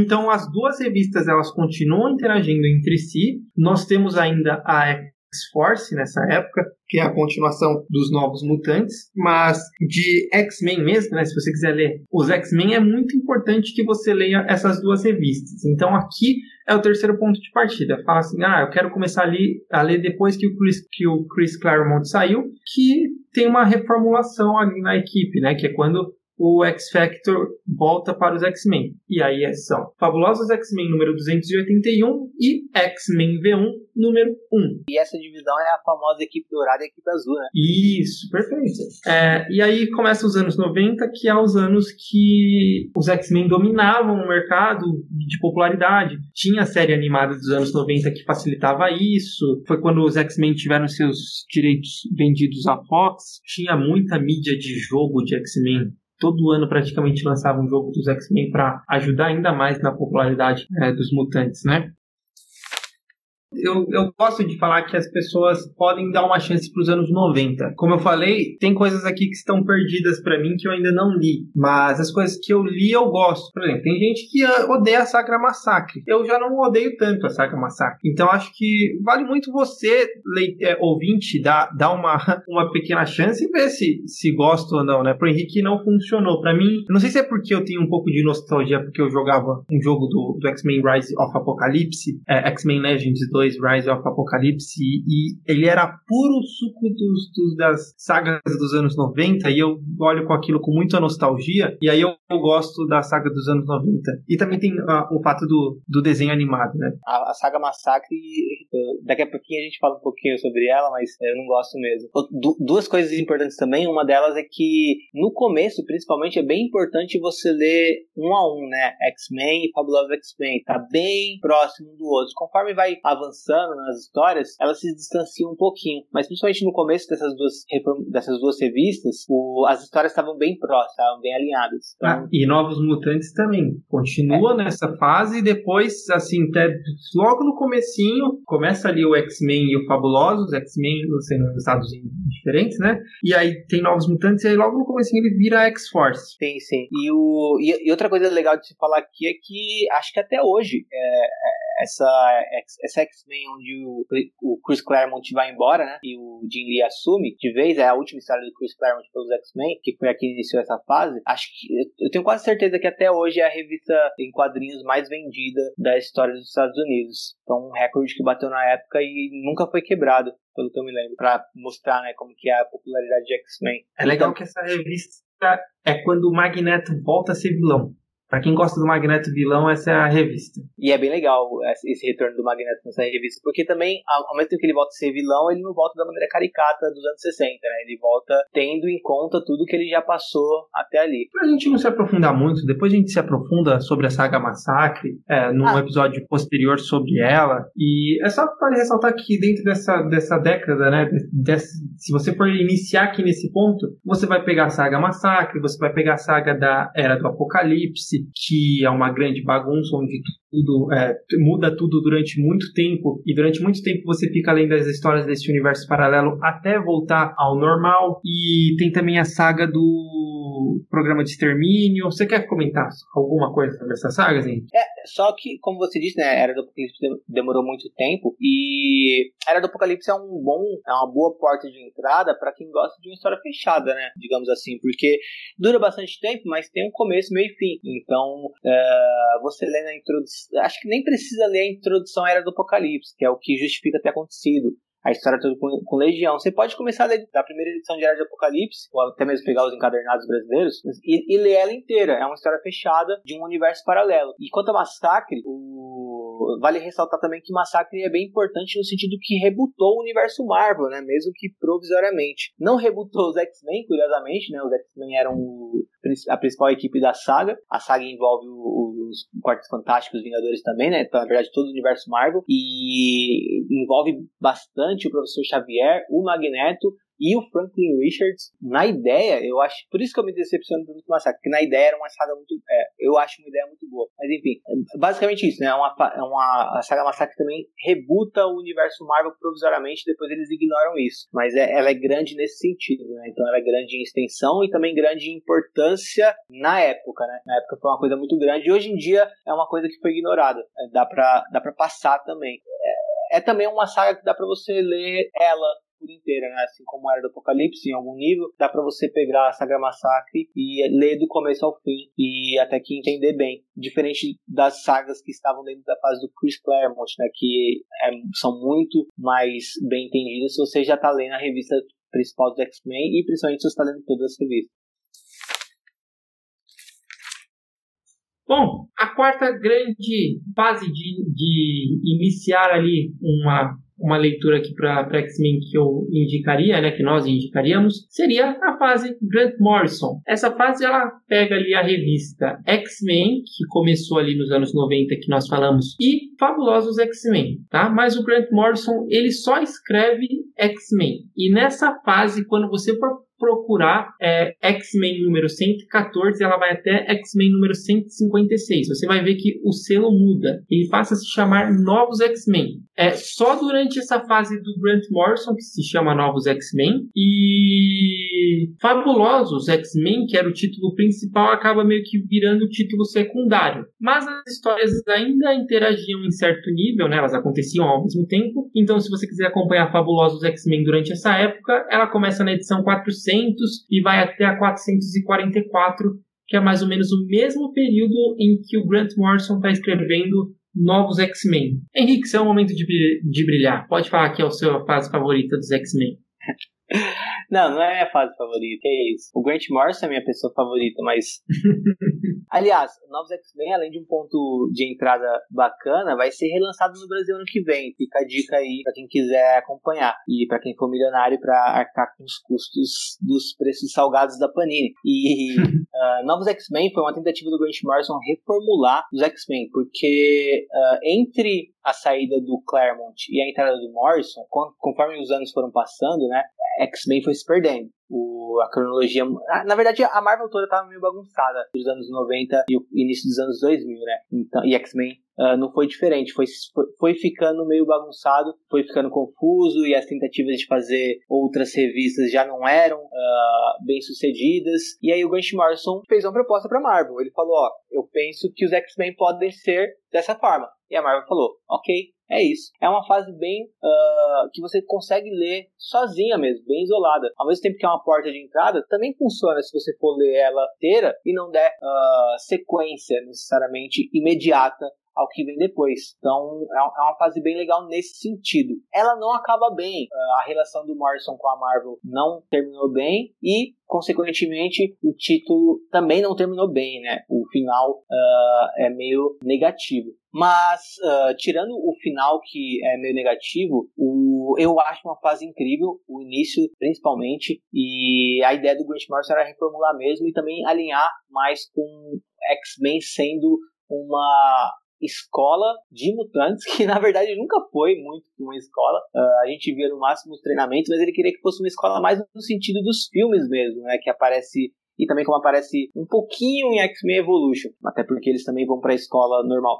Mas era mais parecido com um dos filmes, mesmo no sentido de que os X-Men não eram os únicos alunos da escola, né? Criou-se uma escola em que abriu-se para todos os mutantes que quisessem matricular seus filhos. Eh, aliás, para todos os pais que quisessem matricular seus filhos mutantes na escola, né? Sim, e, e essa questão é fantástica para mim. Então, se você gosta desse, dessa, desse aspecto de X-Men como escola, Instituto Xavier como escola, vai para a fase do Grant Morrison. E nesse sentido ele cria personagens novos, ele cria conceitos novos, então ele, ele avança bastante com a mitologia dos X-Men e também acrescenta bastante a mitologia dos X-Men, por mais que a fase dele não vá ser necessariamente continuada na sequência, ainda assim é um acréscimo bem importante e vale muito a pena. A fase do Grant Morrison é um bom ponto de partida. Foi também um dos pontos de partida que eu, que eu tomei quando eu comecei a ler. Eu, eu comecei a ler um pouquinho antes de Dinastia M, e quando eu cheguei em Complexo de Messias, eu dei um passo para trás e fui ler a fase do Grant Morrison. Então, uh, é, um, é um ponto interessante também. Vale a pena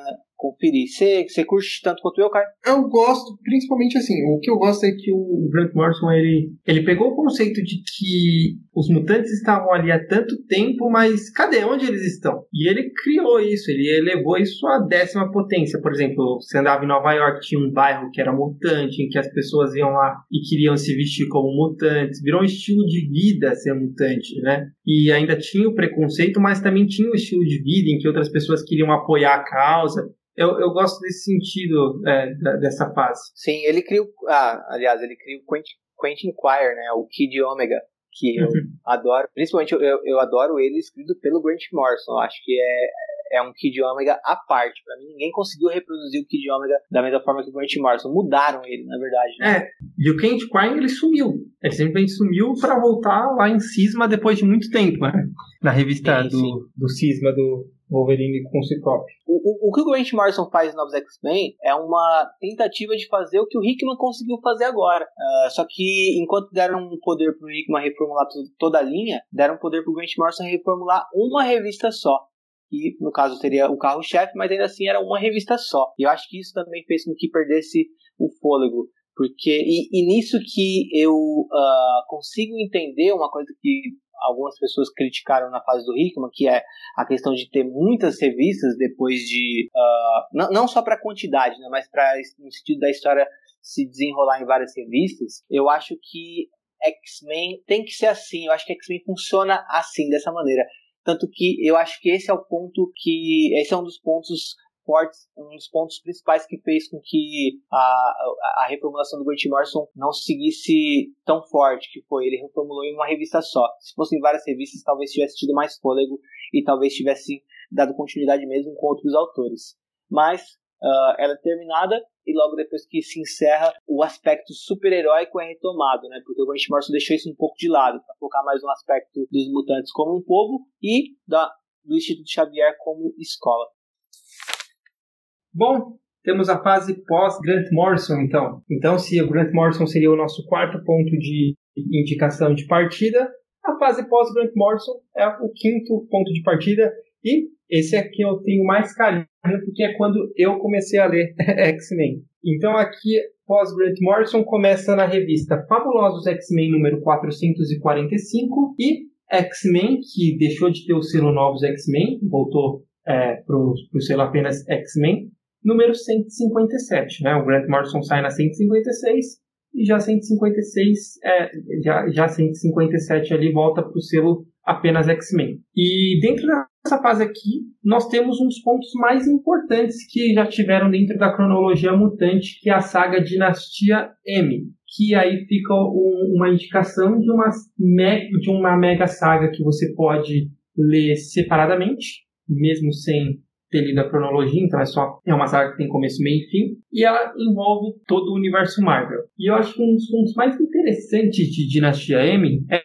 que ela fez com que a Marvel se interessasse por mega sagas e lançasse isso a cada um ou dois anos, que uma mega saga que tinha crossovers entre as equipes e que afetava o universo inteiro. Então, durante Dinastia M, todas as revistas da Marvel que você comprasse Independente de ser Homem-Aranha, de ser Quarteto Fantástico, Capitão América, que fosse, tinha o selo Dinastia M, enquanto estava lançando essa saga Dinastia M, que basicamente era o momento em que a Wanda ela teve um colapso psiquiátrico e ela a, acabou alterando a realidade para um mundo em que existia paz para os mutantes. E o rei desse mundo era o Magneto. E é muito interessante essa saga. Tem gente que gosta, tem gente que desgosta. Eu, particularmente, gosto muito. Mas o que acontece depois dessa saga que é mais interessante ainda?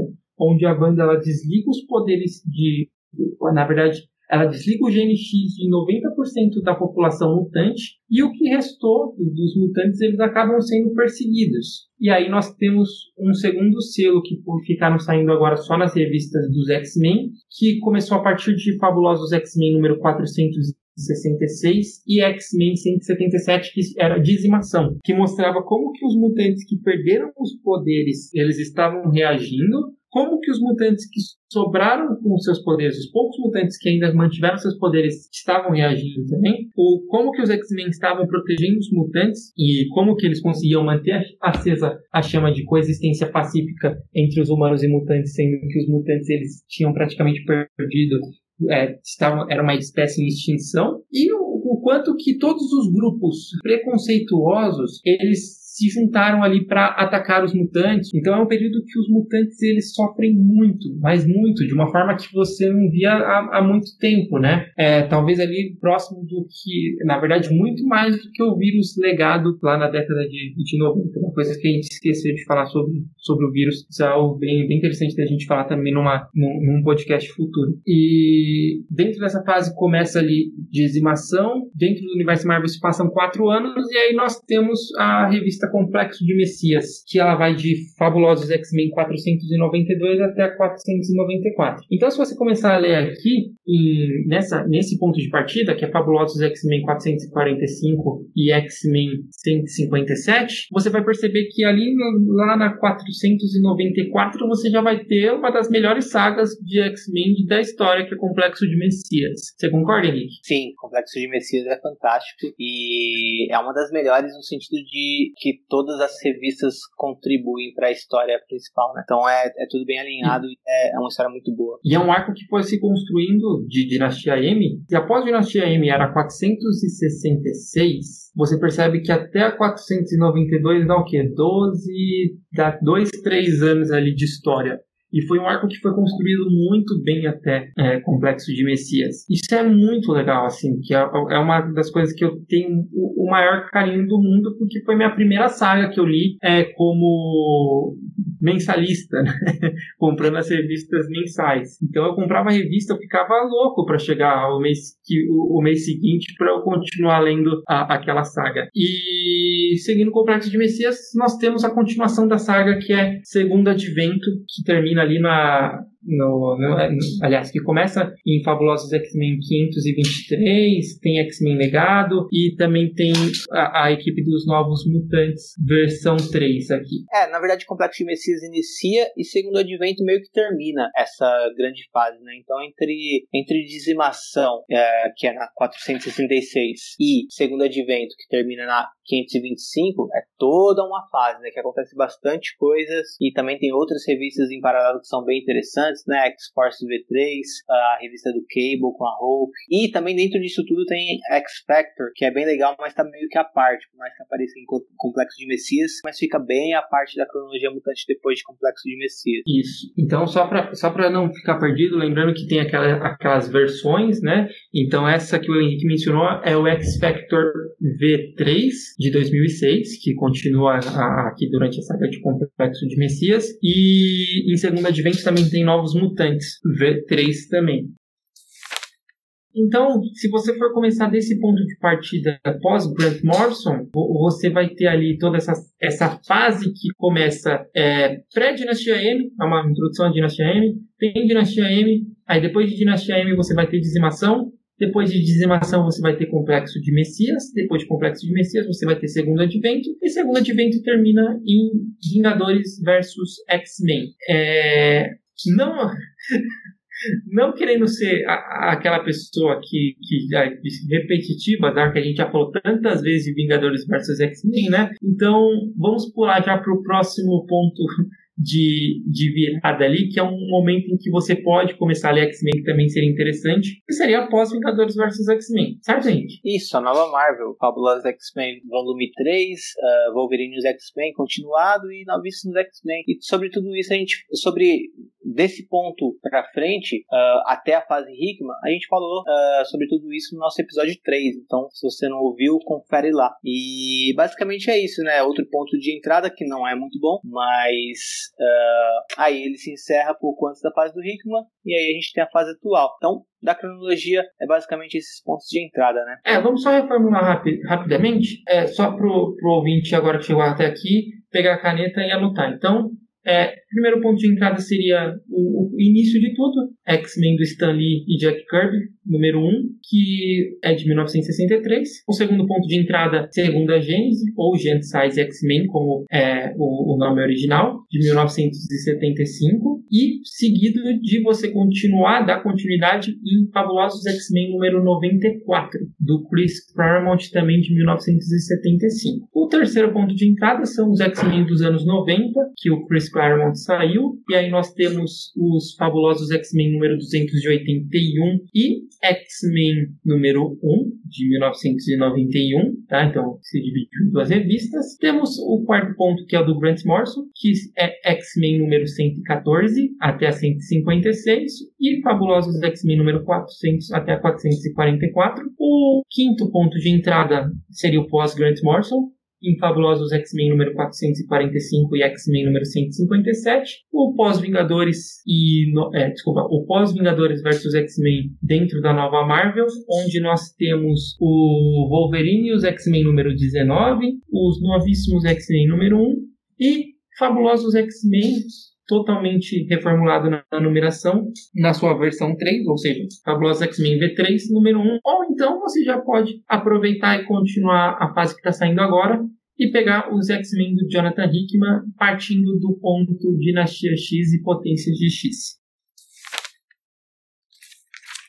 Henrique, que mais você acha legal dar de dica de leitura aí para os para os nossos ouvintes, dessa vez com revistas fechadas ou arcos fechados para quem quer acompanhar e desenvolver melhor aí a, a ideia dos X-Men. Então, a ideia do muita... que são os X-Men.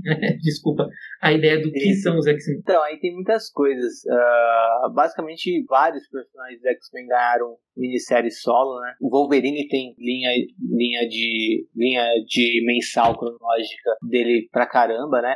Mas fora, o Wolverine, fora as mensais do Wolverine, também tem a edição. Uh, acho que no Brasil, no Brasil tem um título específico, né? Wolverine. Não, é só Wolverine mesmo, eu acho. Wolverine mesmo? Ah, então. A de é... 1982, você tá falando, né? Isso, que é com o Chris Claremont escrevendo e o Frank Miller desenhando. Bem legal, e ela é antes é do... Só, eu só queria falar uma coisa que você falou, é o Chris Claremont escrevendo e o Frank Miller desenhando. pra quem não sabe quem é o Frank Miller, é, é só o, o, o escritor de Batman Cavaleiro das Trevas, é, criou 300, criou Sin City. Tá, mas aí você tá elogiando ou você tá. tá, não, tá elogiando. Cara, você falou 300, 300 é uma ofensa. o Frank Miller começando, né? Ele começou na Marvel mais desenhando do que escrevendo e foi aos poucos começando a escrever também. Ele escreveu também Demolidor, escreveu Batman 1, então assim, é, ele, ele é só esse cara que criou diversas histórias tão conhecidas ali, não só pelo público de HQ, como pelo, pelo público também de outras mídias, como o cinema. Né? Então, acho que essa história do Wolverine que Henrique mencionou, que é o Wolverine de 1982, que são quatro edições, é, é só desenhada pelo Frank Miller. É, eu não vou entrar no mérito do Frank Miller porque ele mexe com minhas emoções, né? tanto pro amor quanto pro ódio, mas é, nesse caso, ele desenhando, eu gostava bastante do desenho do Frank Miller. E a, além dessa minissérie dele, que ele fez com o Claremont do Wolverine, também tem, uh, acho que a outra mais. Ah, tem, tem, todas as histórias do Wolverine também que contam a origem dele, né? Wolverine Origem. Também tem o velho Logan, mas do Wolverine eu destaco principalmente Arma X. Arma X pra mim é uma obra de arte. E fora isso também. Dá, é, aí eu não vou citar as, a minissérie de cada personagem, né? Se você pesquisar por Noturno, vai ter uma minissérie, Tempestade vai ter uma minissérie, Ciclope vai ter uma minissérie, uh, enfim. Mais uma às vezes, né? Tem, e, e eu acho bons pontos de partida também. Então, se você acha, por exemplo, em Sebo você acha bastante esse tipo de material. Uh, se você acha uma minissérie de um personagem dos X-Men, compra, é um bom ponto de partida. Fora isso, também tem a clássica Deus Ama, o Homem Mata, né? Uma graphic novel que o Chris Claremont escreveu.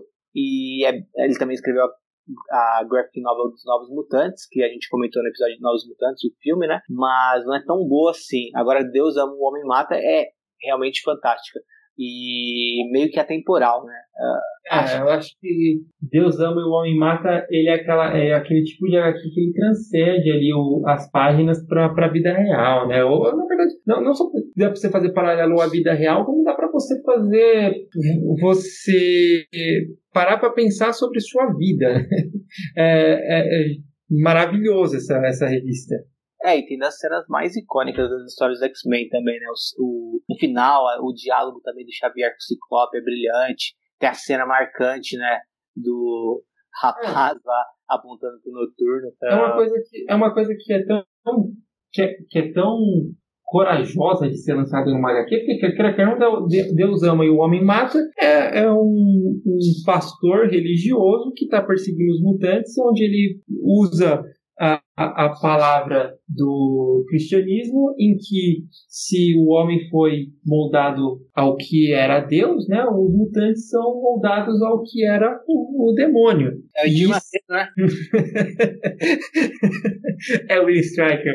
E, e se você pega isso para ser lançado dentro de uma HQ nos anos 80, isso é muito corajoso. E é uma pena que o filme dos X-Men 2 bebeu muito da fonte de Deus ama e o homem mata, sem ter a coragem do, da, da HQ Deus Ama e o Homem Mata. Apesar de que o filme X-Men 2 é o melhor filme dos X-Men, né? Mas ele bebe da ponte sem ter a coragem de mostrar o William Stryker como um pastor. Mostra ele como um ex-militar que é o, o, responsável pelos ossos de adamante do Wolverine, coisa que dentro das HQs não tem nada a ver, né? O William Stryker, ele é um pastor que persegue os mutantes por puro preconceito mesmo, por, sei lá, da, da ódio desse cara. Não sei nem o que dizer, eu fico com raiva. Fora essa também, a gente pode citar um dos melhores pontos de entrada, que é Surpreendentes X-Men. Para você ler... Do Super... Joss Whedon. Do Joss Whedon, isso. Para você ler uh, Surpreendentes X-Men, você não precisa ter lido nada antes, só precisa saber de uma coisa ela vem logo depois da fase do Grant Morrison. E é aquilo de querer retomar os X-Men como uma equipe de super-herói.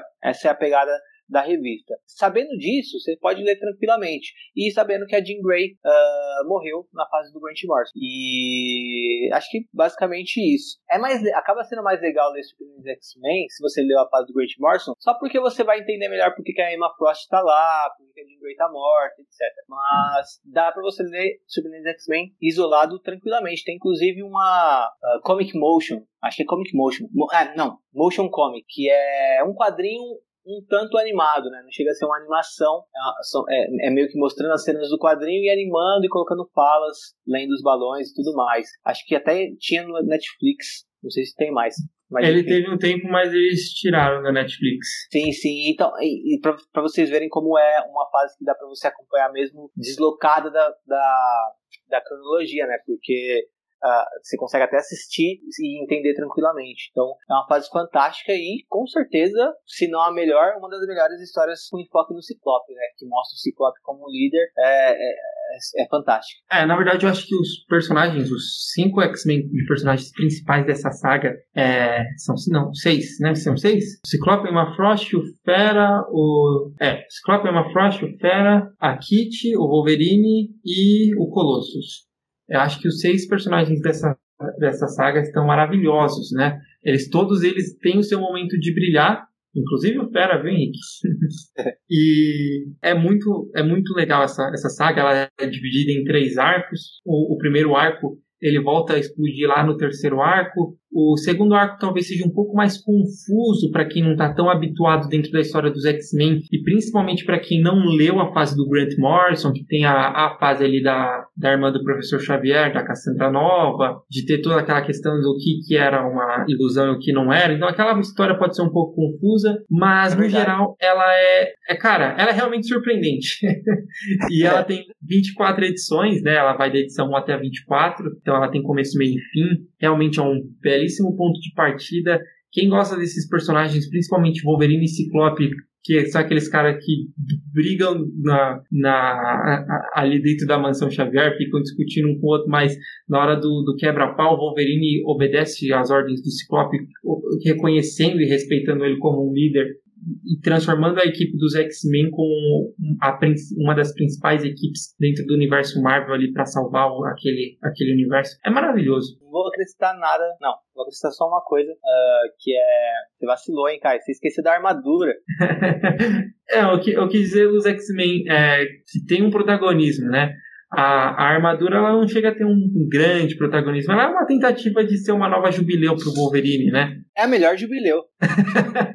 Mas é, eu gosto muito da, da Kit, né? Eu tinha mencionado isso também no dia que a gente falou do, de, do, da nova fase da Kit Pride nas revistas que estão sendo lançadas agora, que é ela em Carrascos, que apesar da Kit tá, ali tá tendo uma grande reformulação da personalidade da Kit e tal, eu acho que essa kit desse dos surpreendentes X-Men é a melhor kit Pride que tem desde as histórias lá dos anos 80, quando ela começou, porque ela era uma criança que tinha uma personalidade bem marcante, era até para o público mais infantil também se identificar um pouco ali com, com a personagem, mas ao mesmo tempo aqui em Surpreendentes X-Men, agora ela já não é mais uma criança, ela é uma adulta, ela tá magnífica aqui na, nessas histórias. Eu gosto bastante dessa kit. E acho, é, sim, a, a é, acho que provavelmente a melhor história da Kit, né? E a melhor história é a história que melhor amadurece a Kit, né? E dá para considerar até ela o personagem principal em algum nível. E o e acho que para além disso, só um,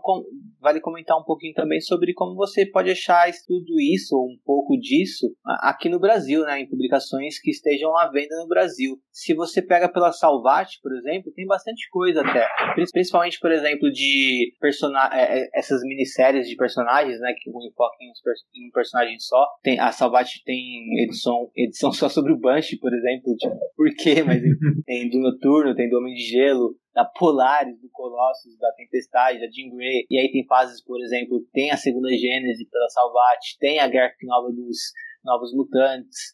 Uh, tem Wolverine X-Men, que eu mencionei no, no, segundo episódio. Tem, infelizmente, Vingadores vs X-Men.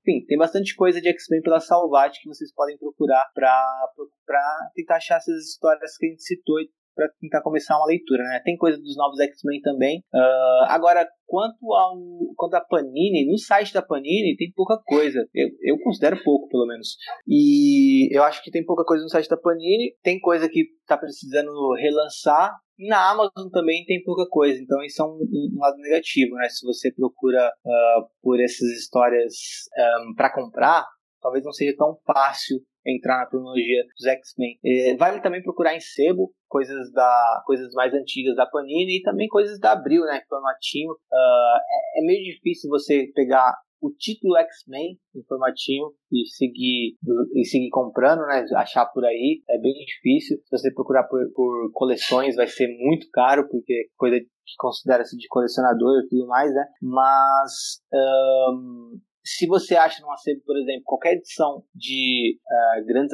acho que é Grandes Aventuras Marvel, uh, com enfoque nos X-Men, vale a pena, porque geralmente dentro da edição tinha uma história bem fechadinha nela mesma, que dava para você curtir do início ao fim. Então, se você achar em sebo isso, é legal. Então, fica aí também a crítica a, ao material que tem de X-Men para a gente comprar em quantidade e também na questão do preço, né? Tem coisa que é muito cara. Então tem, por exemplo, o cadernado dos Novos Mutantes com, que compila oito histórias e é 100 reais. Eu acho isso bem caro. E acho que é basicamente isso sobre o mercado nacional que eu tenho a dizer. E também ah, eu fico uma, uma crítica mais atual também, que atualmente não tem assinatura de X-Men. Então, se você estiver acompanhando ou quiser acompanhar a fase do Hickman, você tem que ir atrás edição a edição para comprar. Que por mais que a assinatura assinatura da Panini também seja bem problemática, né? Quem assina costuma reclamar bastante. Eu mesmo já tive alguns problemas assinando. Uh, ainda assim, deveria ter, sabe? Todos os outros títulos da Marvel têm assinatura. E na assinatura você consegue desconto, uh, e você tem frete grátis. E X-Men não tem assinatura. Então é uma coisa também negativa do mercado atual. Tem alguma coisa para acrescentar, Kai, sobre o mercado? Não, acho que você falou bem. Eu só queria, eu queria fazer um outro, um outro ponto, só para ressaltar melhor. Agora que você mencionou sobre as editoras, is e eu acho só só para deixar bem claro que eu, tudo que todos os números que nós falamos aqui dentro da, das edições, né, que eu mencionei é, sobre Fabulosos X-Men, X-Men, Novos Mutantes, enfim, que eu dei a numeração, essa é a numeração original que saiu nos Estados Unidos, tá? Então, se você for pegar, por exemplo, se você achar uma, uma HQ na, na banca aí, é, uma, uma HQ antiga da, da Panini, X-Men número 10, X-Men número 20, não é o mesmo número que nós estamos mencionando. Nós estamos mencionando a numeração original que saía na publicação americana. E isso é, Inclusive, quando você compra uma, uma HQ, por exemplo, uma da Salvat, vai mostrar lá é, uma HQ que seria, por exemplo, sobre a saga Complexo de Messias. Vai mostrar que aquela HQ tem é, a, as histórias que foram originalmente publicadas em Fabulosos X-Men. Geralmente eles colocam Uncanny X-Men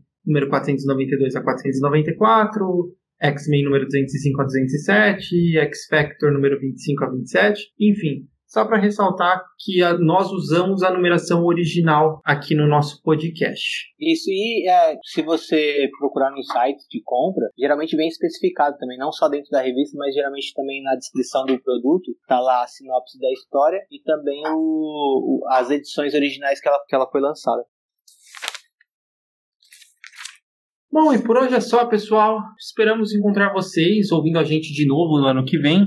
Eu sei que esse ano de 2020 é, ele foi um ano muito difícil para muita gente, então esperamos aí que é, o, o, nosso podcast tenha aquecido um pouquinho, nem que seja uma chamazinha lá, uma faísquinha dentro do coração de vocês, é, dentro desse coração mutante aí, que, que a gente tenta dar uma, um norte pro, pro nosso pro, pro público que ama X-Men, né? É, foi bem difícil, foi bem legal legal tirar o. Foi difícil e foi legal tirar o, o, nosso podcast do papel. Isso é uma ideia que nós estávamos tendo lá desde 2019. A pandemia acabou atrasando um pouco e, e decidimos lançar mesmo assim, porque é, é algo que nós amamos e algo que estamos curtindo bastante fazer. Espero que vocês estejam curtindo também o nosso trabalho. E eu acho que nós falaremos ainda sobre muita coisa de X-Men nós temos diversas coisas já planejadas, estamos incluindo novas coisas nos nossos planejamentos, alterando algumas coisas para pegar times de, de, de, novos lançamentos de outras mídias que tenham a ver com o, o universo mutante. Né? Então a gente vai falar de fases diversas, filmes, animações, música, enfim, exploraremos o multiverso. E é isso, ficamos por aqui. Nos encontramos novamente muito em breve, em algum dia de um futuro esquecido. Tchau!